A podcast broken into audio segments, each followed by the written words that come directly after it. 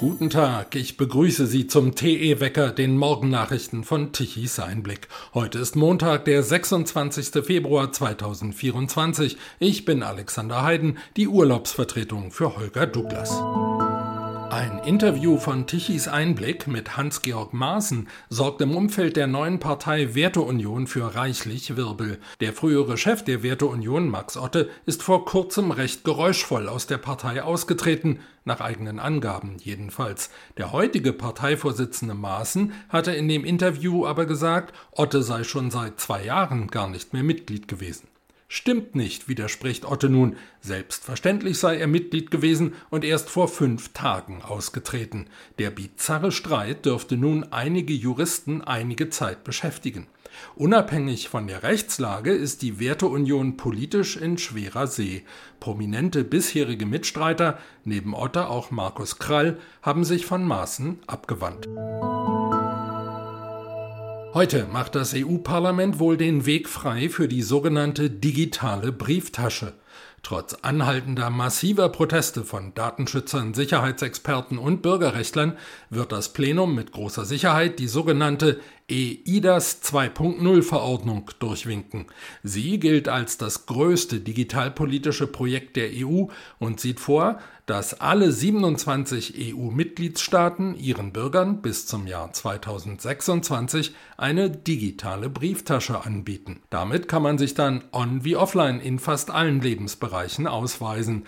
Die EU-Kommission will erreichen, dass bis zum Jahr 2030 mindestens 80 Prozent aller Menschen in der Union eine solche digitale Brieftasche haben. Kritiker halten die Verordnung für einen Blankoscheck zur Online-Überwachung der Bürger und für eine elementare Gefährdung der Privatsphäre und der Sicherheit im Internet.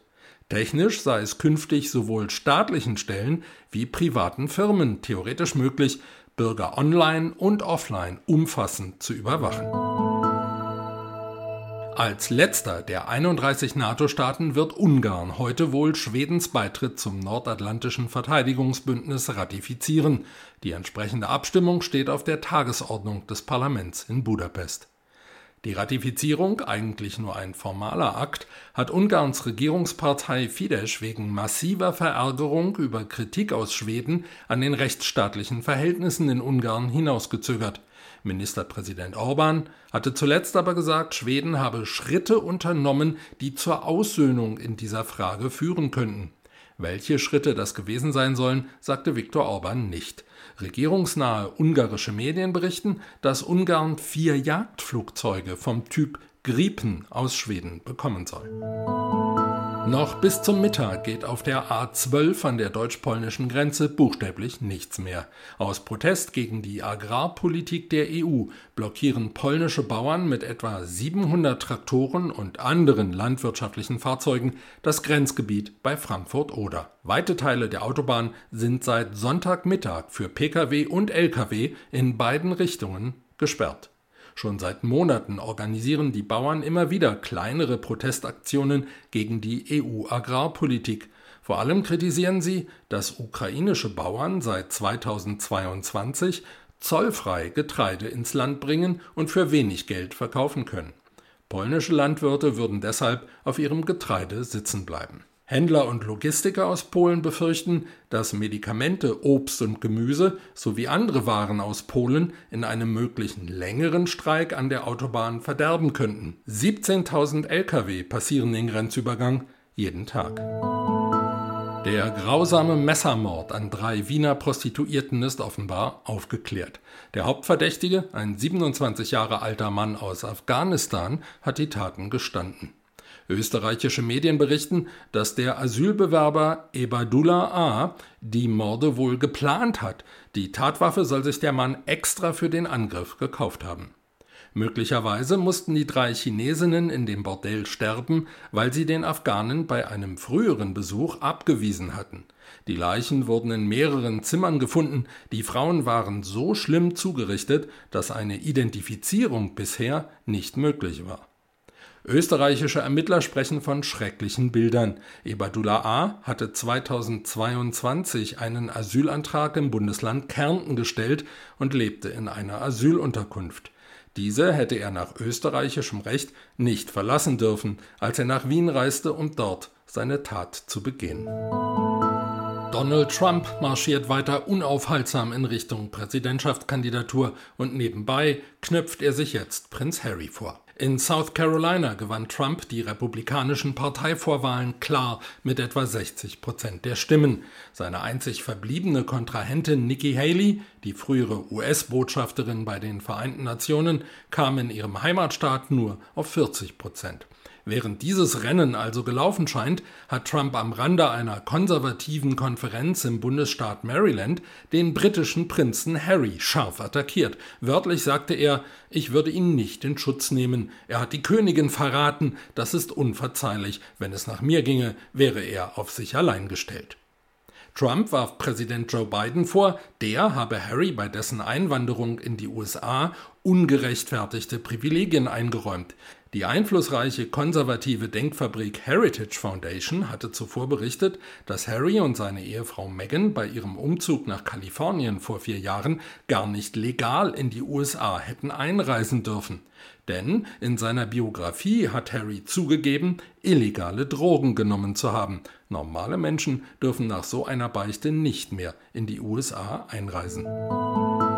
Amazon spielt nun auch an der Wall Street in der Königsklasse. Ab heute wird der Online-Handelsriese im weltweit wichtigsten Aktienindex Dow Jones gelistet. Für Amazon fliegt die Drogerie- und Apothekenkette Walgreens aus dem Dow Jones. Der Index umfasst die 30 wichtigsten US-Unternehmen, derzeit unter anderem Apple, Microsoft und Walt Disney. Immerhin 27 Jahre hat es seit dem Börsengang von Amazon gedauert, bis der Konzern es nun in den Dow Jones geschafft hat. Die Aufnahme in den elitären Index erlaubt allerdings keinerlei Prognose über die zukünftige Kursentwicklung der Aktie. Auf seiner Abschiedstournee beim FC Liverpool hat Trainer Jürgen Klopp den ersten Titel der Saison gewonnen. Mit seinem Team gewann er im Londoner Wembley Stadion den Ligapokal durch ein 1 zu 0 nach Verlängerung gegen den FC Chelsea. Den umjubelten Siegtreffer erzielte der niederländische Mannschaftskapitän Virgil van Dijk per Kopfball. Erst vor wenigen Tagen hatte Jürgen Klopp völlig überraschend angekündigt, Liverpool nach neun Jahren zu verlassen. Der 56-jährige deutsche Startrainer hat mit dem Traditionsklub alles gewonnen, was es im Vereinsfußball zu gewinnen gibt. Jetzt braucht er nach eigenen Angaben eine Pause. Beim Wetter erlebt der Südosten leichten Föhn, ansonsten Sonne. Andernorts ist es stark bewölkt bis bedeckt, im Westen und Südwesten regnet es bis zu einer Linie Münsterland, Sauerland, Franken, Allgäu. Es weht schwacher bis mäßiger Wind aus Ost, in der Nordhälfte aus Nordost. Die Höchsttemperatur beträgt 5 Grad an der Nordsee und bis zu 13 Grad im südöstlichen Alpenvorland. Und auch am Sonntag musste Deutschland wie fast jeden Tag mehr Strom importieren, als wir in die Nachbarstaaten exportieren konnten. Der negative Tagessaldo lag kurz vor Mitternacht bei 12,8 Gigawattstunden. Das meiste davon kam aus Dänemark und aus dem Kohleland Polen. Vielen Dank, dass Sie eingeschaltet haben. Wenn es Ihnen gefallen hat, empfehlen Sie uns doch weiter. Mehr aktuelle Nachrichten finden Sie jederzeit auf unserer Website tichiseinblick.de. Wir vom TE Wecker sind morgen früh wieder für Sie da.